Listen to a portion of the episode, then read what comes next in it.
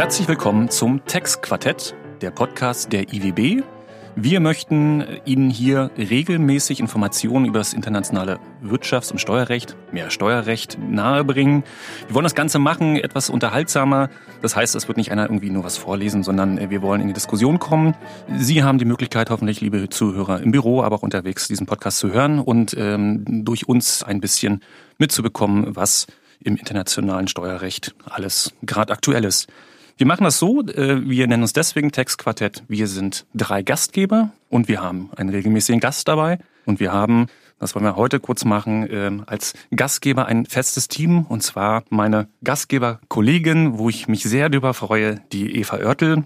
Die Eva ist Referentin im BMF und ist tätig, auch nicht tätig, sondern ist sehr aktiv in, bei der JIN in Bayern. Der zweite Gastgeber ist der Florian Holle.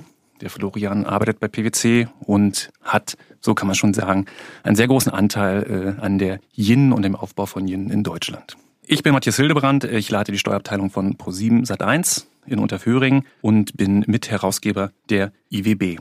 Unser heutiger Gast ist Wendelin Staats. Hallo Wendelin, herzlich Moin, hallo. willkommen. Und äh, die Eva wird netterweise, weil sie Kollegen auch sind und sich gut kennen, äh, die Vorstellung von dem Wendelin machen. Eva, vielen Dank. Ja, vielen Dank, Matthias. Lieber Wendelin, erstmal schön, dass du heute bei uns bist und auch wirklich ganz spontan unserer Einladung gefolgt bist. Eigentlich muss man dich im Kreis des internationalen Steuerrechts fast nicht mehr vorstellen, aber wir hoffen, dass wir vielleicht auch ein paar studentische Zuhörer haben, die dich vielleicht doch noch nicht kennen. Deswegen mache ich es ganz kurz. Du bist ähm, bekannter Referatsleiter des Referats für internationale Unternehmensbesteuerung 4B5 im Bundesministerium der Finanzen, übst diese Tätigkeit äh, seit mittlerweile drei Jahren, seit 2017 aus warst davor im nationalen Unternehmenssteuerrecht, Referat für Unternehmensbesteuerung und in der Steuerpolitik äh, als Referent im Bundesministerium der Finanzen ähm, groß geschätzt. Äh, seit ungefähr 2008 hast du diese Tätigkeit ausgeübt und warst unter anderem, und das war sicherlich auch eine sehr spannende und herausfordernde Zeit, Beauftragter für den Cum-Ex-Untersuchungsausschuss. Davor hast du auch ein bisschen die andere Seite der Medaille kennengelernt, warst Rechtsanwalt in einer großen Wirtschaftskanzlei und unter anderem bist du heute und äh, deswegen auch äh, besonders gern gesehen in dieser Runde als Mitherausgeber der IWB bei uns in diesem Zirkel. Matthias hat es einleitend vorgestellt. Wir möchten mit unserem Konzept gerne sowohl informieren äh, als auch ein bisschen unterhalten und wir wollen auch gerne die Persönlichkeiten, die wir zu Gast haben, kurz vorstellen. Deswegen, Wendelin, vielleicht die erste Einleitungsfrage an dich. Wie ist die Tätigkeit im BMF? Wie ist die Tätigkeit als Referatsleiter im Bundesministerium der Finanzen? Was macht man den ganzen Tag? Vielleicht kannst du uns einen kurzen Einblick in dein Berufsleben geben. Ja, die Tätigkeit im BMF, ähm, eigentlich egal, ob als Referatsleiter oder Referent oder Sachbearbeiter oder was auch immer, ist im Grunde genommen insbesondere vielseitig. Und ähm, natürlich auch ähm, sehr spannend und ähm, ich kann da nur sagen, dass ich sehr begeistert im BMF arbeite. Da geht's dir, äh, Eva, ja sicherlich auch nicht anders. Was macht man den ganzen Tag? Da kann man viel äh, drüber sprechen. Ich versuche es mal ganz kurz zu beschreiben. Wir sind natürlich durch die Janusköpfigkeit des BMF auch mit bei der Gesetzgebung beratend tätig. Das ist ja von Zeit zu Zeit sehr intensive Tätigkeit, manchmal auch weniger intensiv in Wahljahren zum Beispiel. Dann das zweite ganz wichtige, einheitliche Rechtsanwendung in Deutschland, das heißt Abstimmung von WMF-Schreiben etc. mit den Ländern, mit den, in den Gremien, mit Bund und Ländern Dinge abstimmen und dann vielleicht als drittes so sonstiges Gedöns in Anführungszeichen, aber unglaublich aufregendes Gedöns, nämlich so Dinge wie zum Beispiel regelmäßig auch beim BFH das BMF vertreten, beim EuGH und all die anderen Dinge, die da noch so anfallen. Bei mir vor allem im Bereich des Internationalen, das gilt für EVA genauso, natürlich auch diese ganzen OECD-Prozesse, teilweise EU-Prozesse, BEPS etc., Digitalisierung und solche Sachen. Das ist das, was man im BMF macht. Ja, vielen Dank. Ähm, ich kann das äh, nur bestätigen, dass die Tätigkeit im BMF durchaus total spannend ist für unsere jüngeren Zuhörer. Vielleicht auch tatsächlich eines Tages äh, die Einladung. Jetzt habe ich die ähm, Telefonnummer von der Zentralabteilung nicht mit. genau. Und die Homepage, wo man sich genau. die Jobs angucken kann. Bundesfinanzministerium.de. Und ich glaube, ihr sucht immer nicht, ob Juristen, ob BWLer, ob VWLer. Ja, natürlich. Und nur die Besten, selbstverständlich. genau. Ähm, heute ist Inhalt, also wir haben ein bisschen überlegt, was kann man machen äh, und in welcher Breite, in welcher Tiefe. Der Inhalt des ersten Podcasts äh, wird äh, die Hinzurechnungsbesteuerung sein. Was wir machen wollen, äh, sind drei Teile. Wir wollen uns mit der ATAT beschäftigen oder der ATAT-Umsetzung im Genauen. Ähm, das ja, hat ja schon eine etwas längere Geschichte, das Thema. Äh, wie ist der Stand jetzt? Äh, wie geht's weiter? Ähm, äh, und da kann auch ähm, der Wendelin uns, ähm, denke ich, ein bisschen Auskunft geben. Das Zweite ist, äh, wir wollen äh, auf ein aktuelles Urteil hinweisen zur Hinzurechnungsbesteuerung, was, glaube ich, für viele sehr interessant und äh, auch für die Praxis sehr wichtig sein wird. Und am Ende wollen wir auch nochmal äh, einen Hinweis geben äh, zum Brexit, äh, weil der Brexit natürlich auch eine gewisse ähm, Relevanz hat für die Hinzurechnungsbesteuerung, ähm, so dass wir auch das ähm, streifen wollen, dieses Thema. Wir fangen an mit, mit, mit der ATAT und dem ATAT-Umsatzgesetz und jetzt kann endlich der Florian auch zu Wort kommen, der äh, schon nervös, äh, glaube ich, dort sitzt äh, und endlich was sagen möchte. Florian, du darfst beginnen. Ja, ich bin ein bisschen scheu, Matthias. Ich Nein. versuch's mal. Ähm, wir wollen uns mit der Hinzurechnungsbesteuerung beschäftigen. Ich glaube, die gibt es seit 1972 im deutschen Recht und nunmehr steht, manche sagen endlich, eine Reform an. Bedingt ist diese Reform durch die sogenannte ATAT, das ist eine Richtlinie der EU. Ähm, gibt schon in der Vergangenheit die ein oder andere Richtlinie, man kennt sie. Ähm, Mutter-Tochter-Richtlinie, Zins- und Lizenzrichtlinie, Fusionsrichtlinie und nun seit einigen Jahren auch die ATAT im Prinzip als Resultat, ich glaube, so kann man das herunterbrechen, ähm, des BEPS-Prozesses und auf EU-Ebene hat man sich darauf verständigt, verschiedenartige Regelungen einzuführen, um ja ich glaube, dass aus meiner Perspektive auf jeden Fall das deutsche Steuerrecht ähm, oder das nationale Steuerrecht an verschiedenen Stellen zu verschärfen. Und in dieser Art beschäftigt man sich eben auch mit ähm, der Hinzurechnungsbesteuerung, wie wir sie in Deutschland nennen. Und daraus ergeben sich jetzt womöglich Änderungsverpflichtungen. Ähm, ähm, Änderungsverpflichtungen, die eigentlich schon längst hätten abgeschlossen werden sollen, denn die ATAT ist oder hätte mit Wirkung 1.1.2019 schon in nationales Recht umgesetzt werden müssen. Das ist Stand heute nicht erfolgt. Da können wir gleich drüber diskutieren, warum eigentlich nicht, ob das gut oder ob das schlecht ist. Aber bevor wir in die Diskussion einsteigen, würde ich gern zumindest mal vier Themenpunkte anreizen, an, anreißen, die ähm, im Zentrum unserer Diskussion stehen sollten. Das erste ist das Beherrschungskonzept. Wir hatten in der Vergangenheit eine Inländerbeherrschung, wo es darum ging, ob nahestehend oder nicht nahestehend, ähm, Inländer eine ausländische Zwischengesellschaft zu mehr als 50 Prozent beherrschen. Dieses Konzept gilt oder gehört zukünftig der Vergangenheit an, weil wir übergehen zur sogenannten Konzernbeherrschung. Das heißt, es ist nicht mehr egal, ob diese Personen, die eine ausländische Zwischengesellschaft beherrschen, ähm, nahestehend oder nicht nahestehend sind. Sie müssen nahestehend sein. Zukünftig ist es aber dafür nicht mehr relevant, ob diese Unternehmen, die man hier zusammenzählt, in Deutschland unbeschränkt steuerpflichtig sind. Das heißt, wir können auch zu der Konstellation kommen, dass ausländische Gesellschaften eines Konzerns ähm, hier für die Berechnung mit eingezogen werden müssen. Das führt, glaube ich, für Unternehmen zu großen Veränderungen und man muss das screenen, was welche welche Konstellationen ähm, hier zukünftig einer Hinzurechnungsbesteuerung unterliegen könnten. Ähm, das zweite ist der Katalog, also welche Einkünfte unterliegen denn jetzt eigentlich einer Hinzurechnungsbesteuerung? Die ATAT hat ja also einen Passivkatalog, das heißt es wird definiert, welche Einkünfte passiv sind und daraus äh, schlussfolgernd dann auch, ähm, welche der Hinzurechnungsbesteuerung unterliegen. Unser Hinzurechnungsbesteuerungskonzept ähm, hat aber seit vielen Jahren schon einen Aktivkatalog. Das ist relativ kompliziert mit Regel Ausnahme, Rückausnahme und dabei bleibt es auch. Und da gibt es natürlich jetzt schon seit langen Diskussionen, wie passt das eigentlich zusammen. Ähm, es gibt dann auch inhaltlich Diskussionen zu Handel, Dienstleistungen und Dividenden. Ähm, klar, wenn ich äh, Dividenden ähm, grundsätzlich weiterhin als aktiv behandeln will, ähm, dann äh, versucht man das jetzt mit, mit zusätzlichen Ausnahmen, die wir im 8b kennen, ähm, insbesondere bei Dreiecksachverhalten. Das wird dann schon ziemlich schwierig. Da können wir vielleicht auch kurz drüber diskutieren. Es geht natürlich um Substanznachweise. Wie ist das, äh, was wir aus Cadbury Straps alles gelernt haben? Ähm, mit ähm, dem Nachweis von ähm, wirklichen Tätigkeiten im EU-Ausland. Da steht jetzt plötzlich im Entwurf drin, eine wesentliche Tätigkeit muss ich nachweisen. Der Berater macht sich sofort darüber Gedanken, wo ist der Unterschied zwischen tatsächlich und wesentlich. Gibt es da einen materiellen Unterschied. Und zu guter Letzt natürlich die berühmte Diskussion über den Steuersatz. In der Vergangenheit war die Hinzurechnungsbesteuerung, glaube ich, ähm, eher ein seltenes Phänomen, was sich aber in den letzten Jahren eigentlich mehr zu einem ganz tagtäglichen Fall entwickelt hat. Der Grund dafür ist ganz einfach. Die Steuersätze haben sich in vielen Ländern reduziert. Der Hinzurechnungssteuersatz im ASTG hat sich nicht verändert und das führt einfach dazu, dass man solche Fälle viel öfter hat. Aber das Spannendste für die Zuhörer ist vielleicht, was macht eigentlich der Prozess der Umsetzung? Ich glaube, es ist so vielleicht vier bis sechs Wochen her, vielleicht ist es auch kürzer her, da wurde ein Referentenentwurf, den man schon lange kennt, ähm, auf der Seite des BMFs veröffentlicht und dann machen sich alle darüber Gedanken, was hat das zu bedeuten? Welche Bedeutung kann es haben, dass ein Referentenentwurf auf der Internetseite des Bundesfinanzministeriums veröffentlicht wird? Ähm, die schlichte Antwort darauf ist wahrscheinlich, es hat gar keine Bedeutung, außer dass man den jetzt mal veröffentlicht hat. Aber trotzdem ist es schon so weit, dass jedes kleinste, jede kleinste Bewegung in diesem Prozess von Beratern und auch von Unternehmen verfolgt wird und versucht wird, solche zu deuten.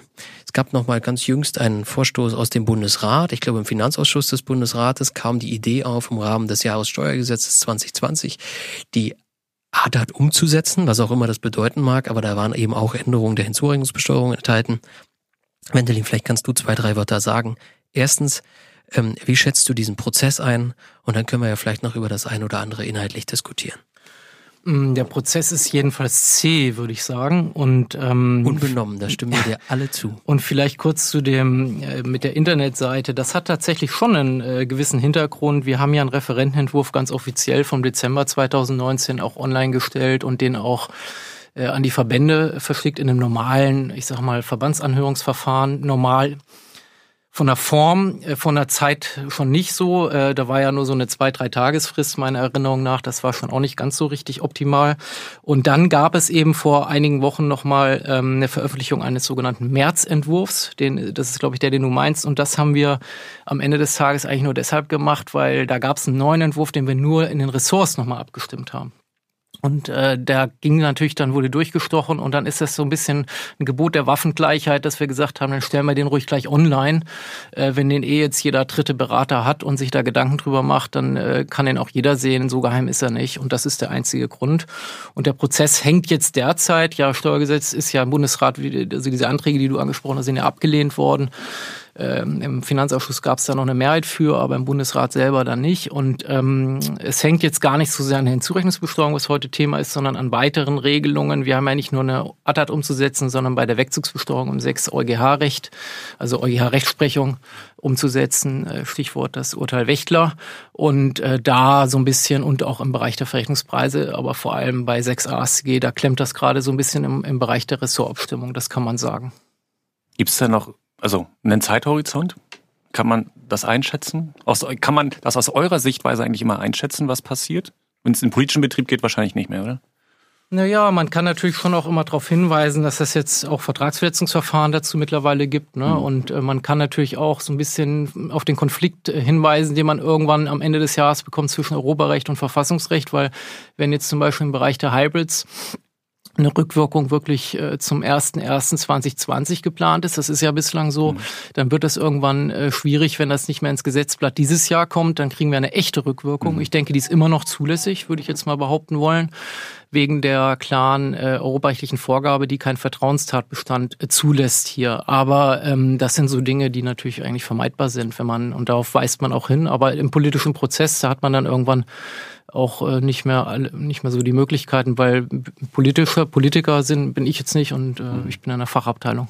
Lass uns noch kurz über, über zum Beispiel den Katalog sprechen. Die ATAT spricht hier von einem Passivkatalog.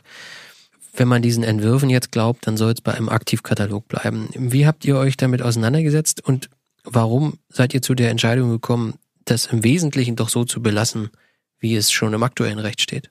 Naja, das ist, äh, das basiert auf Vorarbeiten, ähm, die passierten äh, vor meiner Zeit in diesem, ähm, in diesem, in diesem Referat. Ähm, und da hatte sich ein Bund-Länder-Gremium äh, Gedanken gemacht, wie man das umsetzen möchte. Und man hat sich dann eben für einen Aktivkatalog äh, entschieden, der aus Sicht der Finanzverwaltung natürlich Vorteile bietet, weil man ähm, natürlich im Zweifel sagt, gut, das ist dann eben passiv, wenn es nicht drunter fest. Also genauso wie es umgekehrt aus Sicht der Steuerpflichtigen wahrscheinlich andersrum wünschenswert war, wobei ich auch äh, noch darauf hinweisen möchte, dass der BDI damals auch äh, ganz bewusst ein aktiv, das Beibehalten des Aktivkatalogs gefordert hat. Ähm, wahrscheinlich, weil sie meinten, da sei Rechtssicherheit mit, da gibt es Rechtsprechung zu und solche Gedanken, die da vielleicht auch eine Rolle spielen. Und von der ATAT her ist das letztlich egal, ne, ob man jetzt den Passivkatalog der ATAT übernimmt oder das im Wege eines Aktivkatalogs umsetzt, das ist letztlich eine technische Frage.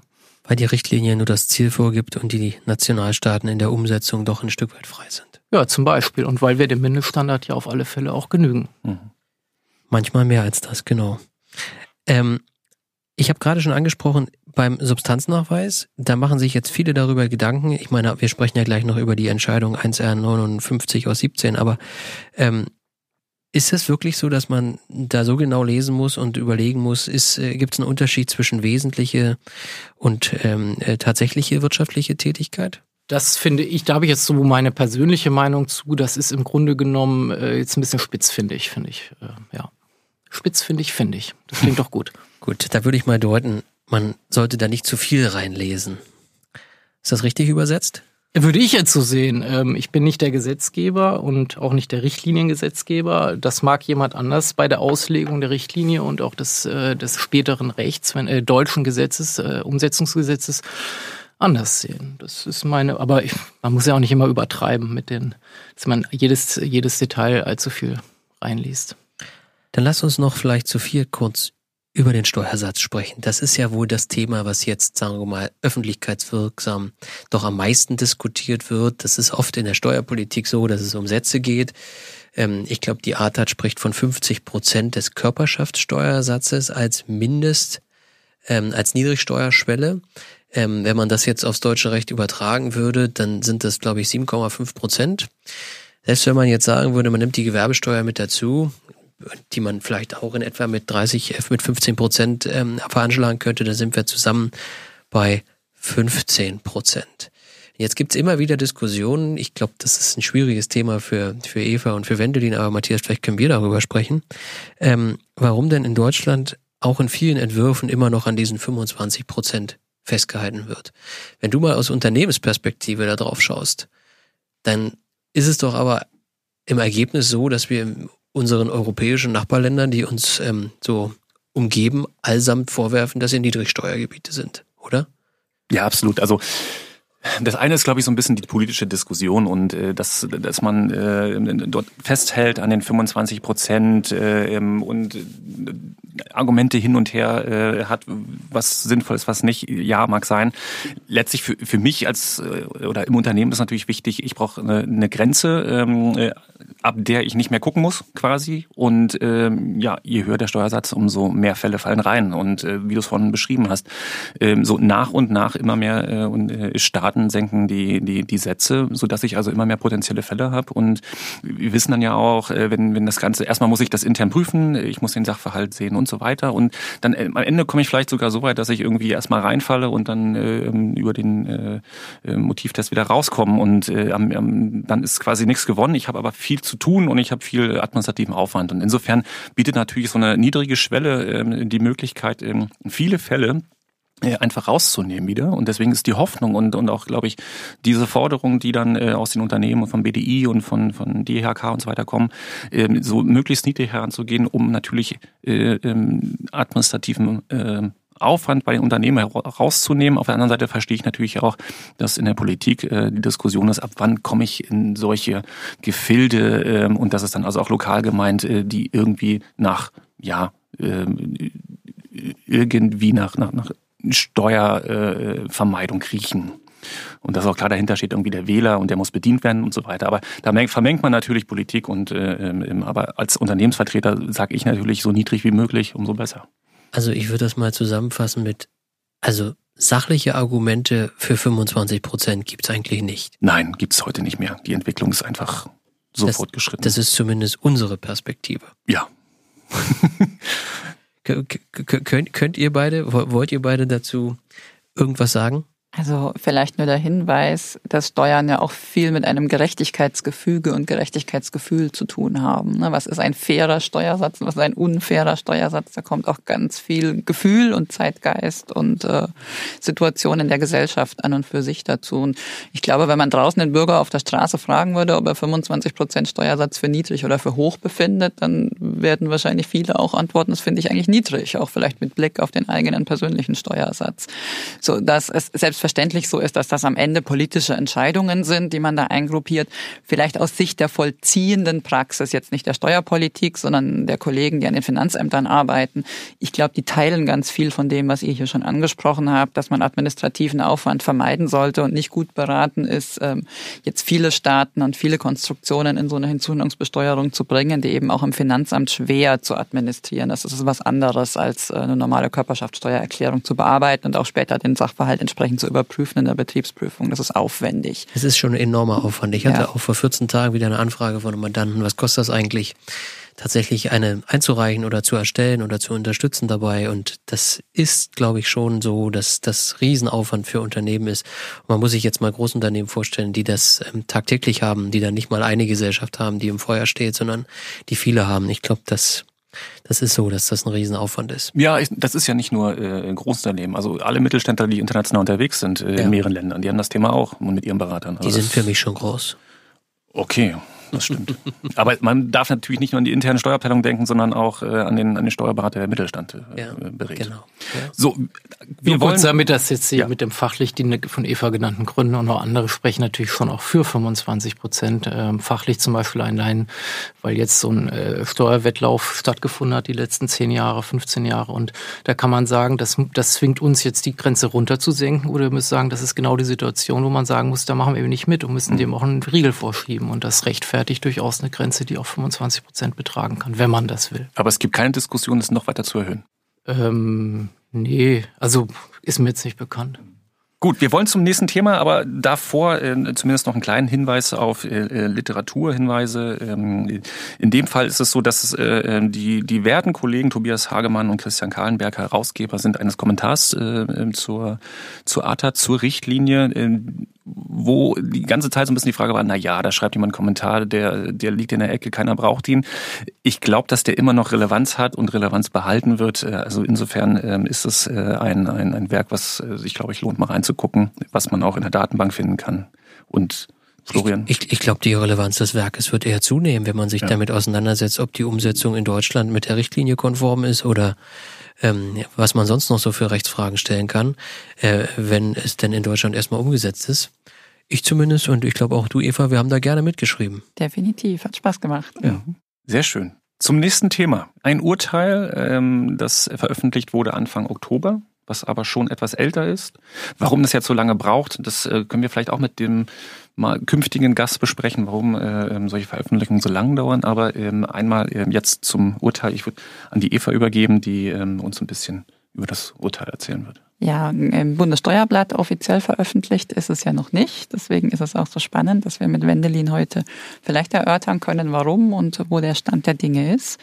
Es geht an sich, äh, könnte man denken, um einen europäischen Sachverhalt, nämlich eine Konstruktion über eine ungarische Holding als Kapitalgesellschaft die aber in einem Zeitraum spielt, als Ungarn der Europäischen Union noch nicht beigetreten war. Der Beitritt Ungarns erfolgte zum 1. Mai 2004 und die streitigen Sachverhalte sind die Jahre 2000 bis 2004.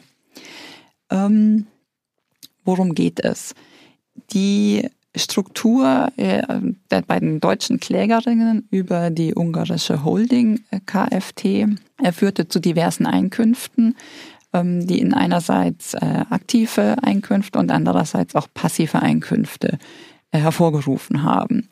Die Finanzverwaltung stellte dann mit entsprechenden Feststellungsbescheiden ähm, die entsprechenden passiven Einkünfte äh, für steuerpflichtig und ähm, die beiden Klägerinnen äh, verwehrten sich dagegen und ähm, beantragten hier eine Überprüfung durch das Finanzgericht, in dem Fall das Finanzgericht in München.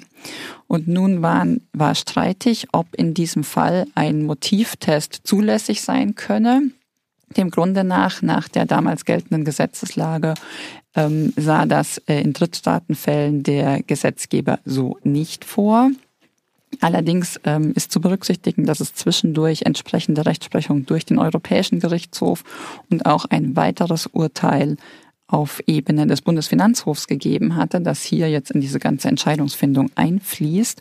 Und die wesentlichen Knackpunkte aus Sicht der europäischen und auch der deutschen Rechtsprechung sind zum einen die Frage, an welcher äh, unionalen äh, Freiheit hier solche Sachverhalte zu messen sind, also ob die Kapitalverkehrsfreiheit oder die Niederlassungsfreiheit entsprechend einschlägig ist. Ähm, nationale Regelungen, die nur auf Beteiligungen anwendbar sind und in dem Fall darauf zielen, Einfluss auf die Gesellschaft, auf die Tätigkeit der Gesellschaft als solches zu nehmen, sind dementsprechend an der Niederlassungsfreiheit zu messen, wohingegen nationale Regelungen, die mehr nur die Kapitalanlage als solches im Fokus haben, bei denen also Kontrolle oder Einflussnahme auf die Tätigkeit der Gesellschaft eher im Hintergrund stehen, eher am Anwendungsbereich der Kapitalverkehrsfreiheit zu messen sind. Und ähm, das Gericht kam hier bei Würdigung der ganzen Sachlage dazu, dass hier die Kapitalverkehrsfreiheit für die entsprechenden Normen der Hinzurechnungsbesteuerung einschlägig ist, so dass es eben zu einem entsprechenden rechtfertigenden Prüfungsmaßstab kommt und im Ergebnis hier der Motivtest zugelassen ist, obwohl wir uns eben in einem sogenannten Drittstaatensachverhalt in den entsprechenden Streitjahren bewegen. Und jetzt äh, gehen dann die entsprechenden juristischen Fragen äh, an unseren Gast.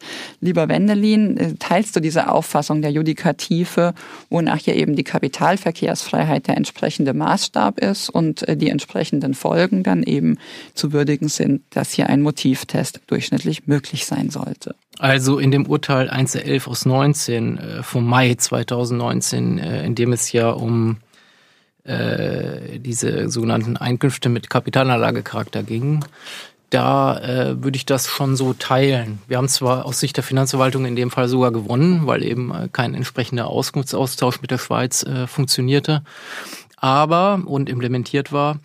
Aber äh, so im Grundsatz ist das ja gängige Rechtsprechung jetzt mittlerweile auf dem EuGH, dass er eben so abgrenzt, eben auch rein hypothetisch und nicht nur auf den Einzelfall bezogen. Da haben wir lange gegen gekämpft früher. Ich war da bei verschiedenen Verfahren auch vor Ort beim EuGH, aber das ist jetzt verloren.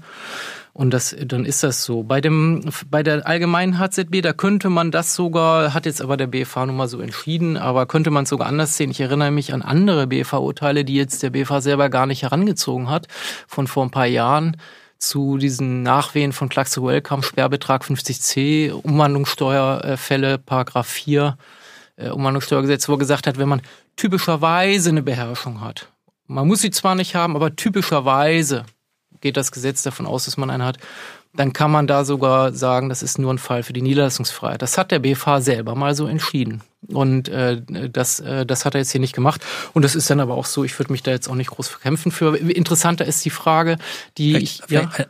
Aber die Idee, dass die Inländerbeherrschung eben dann doch eher zur Niederlassungsfreiheit führt, die gab's ja schon auch und wurde ja zum Teil auch im Schrifttum, mhm. glaube ich, vertreten. Ja, also genau. es ist genau. jetzt nicht ist jetzt nicht so, dass man sagen muss, es ist eindeutig, dass das, also aus meiner Sicht ist es natürlich eindeutig, dass es an der Kapitalverkehrsfreiheit zu messen muss, aber in der Vergangenheit gab es schon auch, schon auch ähm, Stimmen im Schrifttum, die gesagt haben, aufgrund dieser Inländerbeherrschung, die ja zusammen mm. mehr als 50 Prozent brauchen und damit ja irgendwie einen Einfluss damit ähm, dann auch geltend machen können, zumindest zusammen, ähm, würde, das, würde das dann schon eher zur Niederlassungsfreiheit führen. Das wurde da auch so vorgetragen und das ist das Zweite, das ist richtig, das kann man äh, vertreten.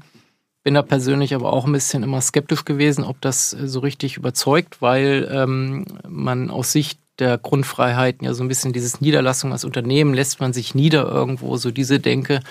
Und ob ich das jetzt tue, nur weil ich jetzt zufällig mit 0,5 äh, Prozent beteiligt bin, aber andere mit 60 Prozent in Deutschland, mit denen ich gar nichts zu tun habe, dann kann man das durchaus hinterfragen. Aber äh, da kann ich jetzt auch so locker von der Leber reden, weil das entschieden ist und der BFH äh, von einem halben Jahr hätte ich es natürlich anders vertreten oder von, von dreiviertel Jahr. Äh, verstehe ich das richtig, äh, wenn es die Kapitalverkehrsfreiheit betrifft ähm, und Drittstaatenfälle, dass wir mit der Schweiz mittlerweile einen großen Informationsaustausch haben und äh, damit ich Schweizer Fälle auch äh, unter dieses Urteil fallen würden? Du schießt zu schnell, Matthias. Du schießt okay. an der Stelle zu schnell. Die, spannend, die Frage ist außerordentlich spannend. Ja, ist sie das? Ähm, okay. Äh, ich hätte jetzt gesagt, in der Tendenz ja. Also wenn das, äh, man muss im Einzelfall dann immer schauen, ob die weiteren Voraussetzungen da sind, ob das auch faktisch funktioniert. Das ist nämlich zum Beispiel etwas, was diskutiert wird, ob man die rein rechtlichen Rahmenbedingungen reichen oder was tatsächliches auch sein muss. Das hat aber der BFH in dem Urteil vom Dezember 2019 also in dem, ähm, hier steht es ja irgendwo 1R59 aus 17, da hat er ja auch klar, ganz interessant übrigens, äh, weil das habe ich so auch noch nicht erlebt, ähm, äh, reingeschrieben, der Senat hat sich beim BZSD erkundigt, ja. ob in Ungarn äh, die ob es da Probleme gibt, so irgendwie. Das soll das arme BZST antworten, außer nein. Nicht? Ja, also und das, das, BZST hat gesagt, alles Roger läuft, ne? Und ja. das zeigt Inzident, dass der BFH da schon äh, auch das tatsächliche offen, so würde ich das interpretieren wollen, ähm, auch für wichtig hält. Aber es ging ja diesmal nicht um den Informationsaustausch wie bei X GmbH, der durchs DBA begründet ist, sondern es ging ja diesmal um den Informationsaustausch aus der Richtlinie mhm. heraus, mhm. welche ja zu der Zeit überhaupt noch nicht in Anwendung war, weil Ungarn ja zu dieser Zeit überhaupt noch nicht Mitglied der Europäischen Union war. Doch, das ist eine Nein, da, ja, nee, erzähl. Eva, ein ganz spannender ja. Teil des Sachverhalts, weil die Richtlinie vorausschauend umgesetzt wurde mhm. und für einen Teil der Streitjahre ab 2003 tatsächlich schon greift, tatsächlich vor dem Beitritt Ungarns. Ich weiß bestens vorbereitet. Dass ein ja. gespaltener Sachverhalt ist. Ja. Und das Verfahren insoweit eben ja auch unterschiedlich bewertet wurde, je nachdem, welcher Sachverhalt jetzt betroffen war. Das war durchaus, es betraf solche und solche Jahre. Ja, aber das, das Jahr 2000 ist ja sozusagen wegen der Standstill-Klausel, die aufgrund der Änderungen, die da zum 1.1.2001 zur Anwendung gekommen sind, ähm, erst zur Anwendung gekommen sind, ist das Jahr 2000 ja, glaube ich, noch nicht dabei gewesen. Aber sei es drum. Ich habe jetzt verstanden, äh, die Herausforderung ist doch jetzt für die Verwaltung, was macht man mit der Entscheidung? Eva, ich glaube, du hast gesagt, es ist noch nicht veröffentlicht. Ich weiß nicht, ob ihr schon was dazu sagen könnt. Ich spreche jetzt immer im Plural, weil ihr ja da im Prinzip in einem Boot sitzt. Ob sie denn veröffentlicht werden soll und wenn ja, was denn die Schlussfolgerungen daraus sind. Viele sagen ja, dann wird der 8 Absatz 2 eben auf Drittstaaten erweitert. Ist das wirklich dann schon ausreichend? Oder weil wir uns hier im Bereich der Kapitalverkehrsfreiheit bewegen, ist nicht der Maßstab, an dem dann zu messen sein müsste, ein anderer als der, den wir aus dem Cadbury Schweppes Urteil oder der Entscheidung kennen. Das letzte habe ich noch nicht so ganz verstanden, aber vielleicht erstmal zu dem ersten Teil. Ähm, das Urteil, vor allem das jetzt vom 18.12.2019, das ist ja relativ frisch, weil es eben auch erst vom äh, Bundesfinanzhof vor ein paar Wochen veröffentlicht wurde. Und da ist es jetzt nicht ungewöhnlich, wenn wir das jetzt noch nicht ja. veröffentlicht haben. Ja, das war äh, auch meine Anmerkung am Anfang. Ne? Genau. Also nicht die Veröffentlichung durch, durch das BMF, sondern durch, das, durch den BFH. Genau, das ist in der Tat, da würde ich dir aber auch recht geben, äh, Matthias, äh, erstaunlich spät. Ähm, ich habe ja selber dieses damit auch immer gerechnet, wann das kommt kommt. Ich habe das schon mal erlebt bei Meilecke 2, da war das, glaube ich, auch relativ lange. Das war so das letzte Mal, dass ich es ähnlich lang erlebt habe. Normal ist das drei Monate, meiner Erfahrung nach, drei, vier Monate. Diesmal war es ja sieben, acht Monate. Mhm. Naja, jedenfalls, äh, das wollen wir mit den Ländern diskutieren, ne? inwieweit das veröffentlicht wird. Das ist der eine Teil deiner Frage. Der andere, den habe ich auch noch äh, beieinander oder du hast jedenfalls gesagt, 8.2 einfach ausweiten. Wenn ja überhaupt, wenn das ATAT-Umsetzungsgesetz kommt, dann ja nur für, ob man das dann gesetzgeberisch machen muss, glaube ich nicht, für Altfälle, weil das neue Konzept sieht ja ein Beherrschungskonzept vor und dann sind wir ja fein raus. Deswegen sieht der Referentenentwurf, das wäre von mir auch nochmal eine Literaturempfehlung äh, auf unserer Homepage, äh, der sieht vor, äh, dass wir da eben in, äh, in Drittstaatsfällen nach wie vor keinen Motivtest erlauben. Und das ist, glaube ich, auch oberrechtlich äh, sauber, würde ich mal behaupten. Da gibt es Stimmen im Schrifttum, die haben damit unter Zweifel. Die Kollegen Gebhardt und Krüger haben das auch schon mal in der IWB in diesem Jahr niedergeschrieben. Ich glaube, ich will das jetzt an der Stelle nicht stressen, aber auch da wird dieser Streit, das würde ich mal prognostizieren, wird weitergehen, ob das tatsächlich nicht auch ähm, dann für Drittstaaten gilt und auch da an der Kapitalverkehrsfreiheit zu messen ist. Aber was ich nochmal, ich würde gerne nochmal auf diese, diese gedankliche Umsetzung des Urteils für die Vergangenheit, völlig richtig von dir, Wendelin, ähm, auch für Altfälle zu sprechen kommen. Wenn wir jetzt einfach sagen würden, das, was wir in 8 Absatz 2 kennen, bisher mit tatsächliche wirtschaftliche Tätigkeit und würden jetzt diese Möglichkeit des Nachweises für die Unternehmen, für die Steuerpflichtigen erweitern für Drittstaaten, wo die Kapitalverkehrsfreiheit gilt, dann würden wir doch den gleichen Maßstab wie für die Niederlassungsfreiheit auf die Kapitalverkehrsfreiheit übertragen. Dass sich jemand aber im Rahmen der Kapitalverkehrsfreiheit in einem anderen Staat wesentlich oder tatsächlich wirtschaftlich tätig wird, ist ja gar nicht gesagt, weil der Maßstab für die Kapitalverkehrsfreiheit ja ein viel geringerer mhm. sein kann. Ja, ich bin ja viel eher in der mhm. Kapitalverkehrsfreiheit, als dass ich in der Niederlassungsfreiheit bin. Deswegen ist so meine Überlegung, ob nicht dieser Schluss zu sagen, 8 Absatz 2 einfach auch für die Drittstaaten eigentlich zu kurz gesprungen ist. Ähm, da kann man ganze Doktorarbeiten drüber schreiben, weil das äh, spannende Fragen sind. Es kann auch und muss auch alles erörtert werden. Da habe ich auch nichts gegen. Diese Urteile sind beide auch noch nicht veröffentlicht, also von der Finanzverwaltung noch nicht im Bundessteuerblatt veröffentlicht. Aber diesen Gedanken, der nicht neu ist, den habe ich gelegentlich woanders auch schon gehört, dem würde ich immer so ein bisschen entgegenhalten wollen, dass der EuGH in ganz vielen Fällen Europafälle, also Unionsfälle vor der Flinte hatte, in Anführungszeichen äh, und dann gesagt hat, okay, da brauchen wir nicht abgrenzen, es gilt immer die Niederlassungsfreiheit, selbst wenn du nur mit einem Prozent beteiligt bist. Da hat er auf den tatsächlichen Sachfall, das macht er heute übrigens immer noch, meiner Meinung nach, meiner Wahrnehmung nach. Das heißt, in einem Deutschland-Frankreich-Fall würde er immer sagen, was, ein Prozent beteiligt nur, dann selbst, äh, Entschuldigung, ähm, äh, 60 Prozent beteiligt, dann würde er sagen, selbst wenn die Norm nur 0,5 Prozent verlangt und damit der Anwendungsbereich der Kapitalverkehrsfreiheit hypothetisch eröffnet ist, würde der EuGH hier nur die Niederlassungsfreiheit zur Anwendung bringen und dann an diesem Maßstab messen. Und das spricht so ein bisschen gegen die Gedanken, äh, das Gedankenkonstrukt, das du eben ähm, versucht hast äh, ich bin, ich bin zu völlig bei dir, aber wahrscheinlich waren das alles EU-Fälle, wo natürlich dann zu, zur Kapitalverkehrsfreiheit daneben noch die Niederlassungsfreiheit tritt, weil es ja unstreitig, mhm. dass die ähm, einschlägig ist, wenn ich zu 60 Prozent beteiligt bin. Nur in Drittstaat macht das eben den, den sozusagen relevanten Unterschied, weil dann nur die Kapitalverkehrsfreiheit anwendbar ist. Ähm, das stimmt, das ist schon mal im Schrifttum diskut, also auch schon mal erwähnt worden. Ich glaube, dass die Schwelle für die Kapitalverkehrsfreiheit in 8 Absatz 2 eine geringere sein müsste als für die Niederlassungsfreiheit. Nee, glauben kann man alles, ne? Sehr schön. Ich, ich wollte noch einmal ganz kurz, Wendelin, weil du da bist, äh, auf die Veröffentlichung und äh, von BFH-Urteilen äh, im, äh, im Bundessteuerblatt eingehen. Wann wird veröffentlicht? Was passiert davor? Einfach, dass die Hörer ein bisschen Gefühl dafür bekommen, auch teilweise, warum dauert das so lang? Ihr wartet ja nicht einfach, sondern da gibt's ja Diskussionen.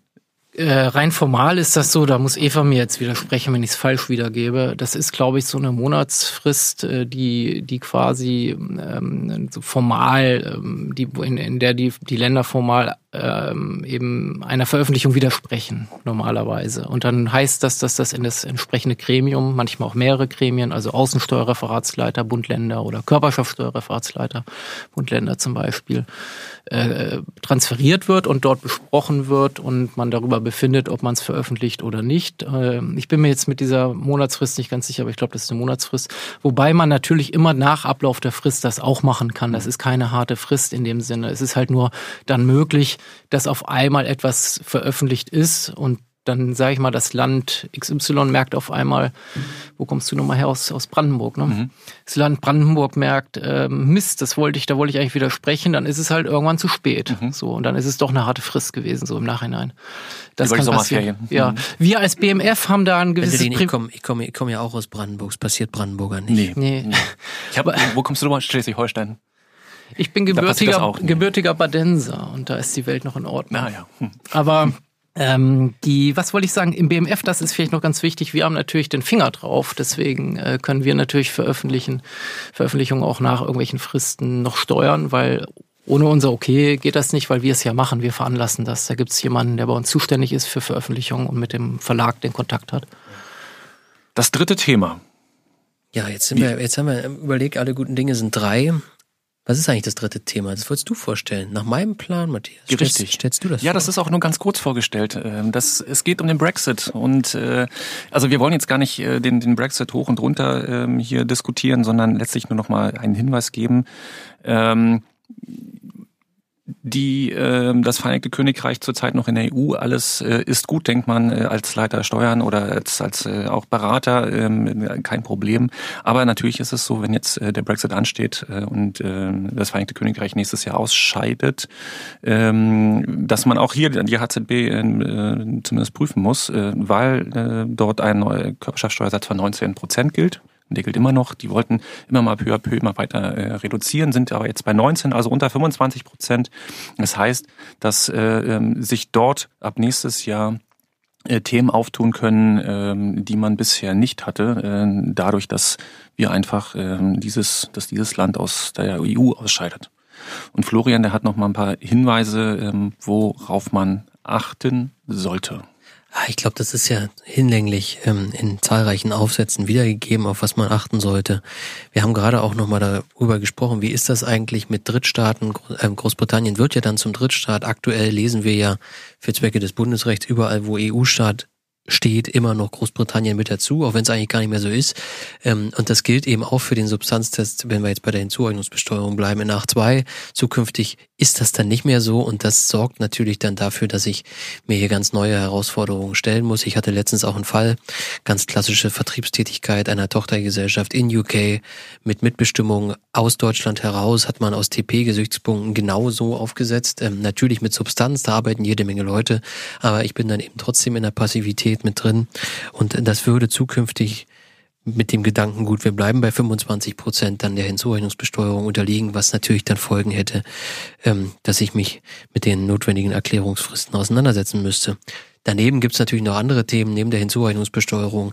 Der Gesetzgeber hat sich intensiv mit Entstrickungsregelungen beschäftigt, Wendelin. Ich glaube, da warst du auch am Anfang zumindest mit beteiligt. Man hat sich, man sollte sich darüber Gedanken machen, wie ist es bei Dividenden, wie ist es bei Lizenzen mit Quellensteuern, auch wenn die Briten, glaube ich, aktuell noch keine Quellensteuer erheben, aber wer weiß, wie es in der Zukunft aussieht. Einlagenrückgewehr ist ein Riesenthema. Wie ist das mit Drittstaaten? Wird rauf und runter diskutiert. Ich glaube, auch da positioniert sich die Verwaltung aktuell.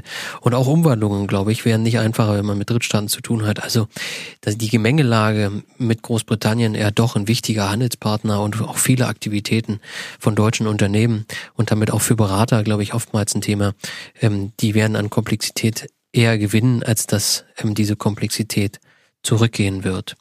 Wer da was ähm, mehr zu lesen will, weil das ja demnächst ansteht, wir, es gab, glaube ich, ein Sonderheft der IWB, wo wir uns nur damit auseinandergesetzt haben, basierte auf einer Yin-Veranstaltung, die wir mal gemacht haben. Ähm, und da haben wir in einem Heft versucht, ähm, viele Folgen darzustellen. Ähm, und wenn das nicht reicht, glaube ich, dann gibt es zahlreiche Datenbanken, wo man dazu noch mehr findet. Fällt euch noch was ein zum Thema Brexit? Ja, vielleicht zum Hintergrund nochmal, weil das alle nicht mehr viel so in Erinnerung haben, dieses Gesetz über steuerliche Begleitregelungen, das sollte so eine Art Status quo absichern und der Gesetzgeber hat ja schon gewisse Regelungen auch nett geregelt, also Sperrfristen 22 Umwandlungssteuergesetz, 6 ASCG-Themen und so weiter, dass man sagt, nee, das ist in Ordnung, die laufen, da wird jetzt nichts irgendwie, da passiert jetzt erstmal nichts, aber sobald UK wirklich eben ein Drittstaat ist, ist es ein Drittstaat. Und wenn ich dann dahin wegziehe, dann bin ich halt im 6 äh, nicht mehr in dem EU äh, 6, sondern Absatz 5, sondern im Absatz 4, wenn ich die jetzt nicht gerade verwechsle. Völlig richtig. Also man hat versucht, die Stundungen zu retten, die schon bestehen. Genau. Dass das für, für zukünftige Sachverhalte dann nicht mehr anwendbar ist, liegt in der Natur mhm. der Sache. Ähm, Hätten ja nicht austreten müssen. Ja, ich hätte mich ich hätte das gut gefunden, wenn sie nicht ausgetreten wären. So, jetzt kommen wir zum Schluss ähm, unserer heutigen Ausgabe und wir haben uns überlegt, das Lustige ist ja bisher ein bisschen kurz gekommen. Ja, wir sind eigentlich bisher in dieser Ausgabe zumindest wahnsinnig konservativ unterwegs. Ich hoffe, ähm, alle haben durchgehalten bisher. Ja, haben, haben, haben uns darüber verständigt, wo wir gegenseitig herkommen. Ja, bei Wendelins Geburtsort ist die Welt noch in Ordnung. Deswegen wollen wir jetzt zum Schluss so ein paar Fragen. Bei Eva ist auch noch alles in Ordnung, glaube ich. Ich müsste die bayerischen Fahnen noch ein bisschen höher oh. halten. Das ist noch ein bisschen zu kurz gekommen hier. ähm, haben wir uns jetzt hier in der Tat fünf Fragen, Wendelin. Die sind nicht, die sind nicht total ernst gemeint, haben aber natürlich doch einen Bezug zum internationalen Steuerrecht. Und du darfst kurz antworten. Es geht, ist immer eine Entscheidungsfrage, A oder B. Du kannst das auch immer begründen mit einem Satz. Ähm, die erste die, Frage kenne ich ja schon. Aber die anderen ja nicht. Aber jetzt pass mal auf. Ja, die kommen nicht. Wo schaust du lieber rein? Kommentar oder Richtlinie?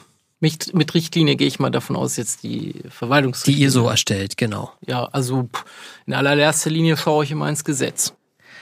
Das ist ja, gibt es ja durchaus Vorurteile, die sagen, dass das äh, Finanzbeamte Also dann kann ich sogar die, die Frage konkret beantworten. Ich schaue einen Kommentar, weil das von den beiden Varianten die ist, wo am ehesten das Gesetz auch zu finden ist. Wenn du ihn selber geschrieben hast. Dann sowieso. Ich So, dachte, ihr schaut noch auf die lila Tinte. Das, soll, das, sollte, das sollte hier kurz sein. Das, muss, das, das müssen wir nochmal üben. Ähm, die zweite Frage ist, lieber mit oder ohne DBA? Ähm, lieber mit. Was ist erfolgsversprechender? Verständigungsverfahren oder Streitbeilegung? Streitbeilegung. Streitest du am Anfang gern? Also ich hätte jetzt ja gesagt, äh, Verständigungsverfahren. Ja, aber Also muss ich ja aus meiner Sicht, ja. Verständigung, bei Streitbeilegung, vor allem in Europa zum Beispiel, ist es ja häufig so, dass sie dann auch zwingend irgendwann ein Ergebnis hat und das ist jetzt ja bei Verständigungsverfahren gar nicht unbedingt der Fall. Das war eine fachliche Antwort, Matthias, sozusagen. ähm, ähm, jetzt ist die vierte Frage ist, äh, lieber 50 D3, ESCG oder LOB-Klausel im DBA? Ähm, auf alle Fälle 50 D3. Weil ihr einfach gerne DBAs überschreibt. Nee, der, weil die einfach, das so eine dieser Never-Ending Stories, wo ich auch immer noch der Meinung bin, der EuGH liegt da falsch und das müsste alle, eigentlich dieses Treaty Shopping alles viel, viel strenger gehandhabt werden. Aber, und deswegen hat mich das spontan jetzt mehr interessiert, auch weil ich mich mit LOBs gar nicht so gut auskenne. Sehr schön. Die letzte Frage ist, und damit dann der Abschluss, äh, wer ist der stärkste Treiber im ISTR? Die EU oder die OECD? Ähm, ich würde sagen, die OECD. Eigentlich sollte die Frage ja anders lauten. Nämlich. Eigentlich wollten wir ja fragen, BFH oder OECD. Oder BMF und OECD. Der, der stärkste Treiber im internationalen Steuerrecht, jedenfalls ist der BFH verbindlicher als die OECD. Ne? Also wenn die was mal treiben beim BFH. Ich weiß, ne, treiben ja einiges, aber wenn sie das ISCR vorantreiben. Ja, Wir soll ich noch irgendwas sagen? Du Nein, guckst. das, das, Nein. Wir, wir, wir müssen ja noch, wir müssen ja noch Luft haben für die nächsten Ausgaben und dann noch so ein bisschen Wandlungspotenzial bei den Fragen haben. Genau. Ja, ich glaube, ich darf mich im Namen der Kollegen ganz herzlich bei dir bedanken, Wendelin. Es war ein super Auftakt. Wir hoffen, äh, dass nicht nur wir drei das so sehen, sondern auch alle, die jetzt äh, den Podcast hoffentlich hören. äh, An die Welt draußen machen Sie ein bisschen Werbung für uns. Schon mal gut, dass ich das nicht so sehe. Und äh, wir freuen uns natürlich, weil das für uns ein Auftakt ist, auch sehr über Feedback, über Vorschläge, was wir besser, was wir schlechter machen sollen, vielleicht auch äh, Vorschläge für neue Gäste oder für neue Themen.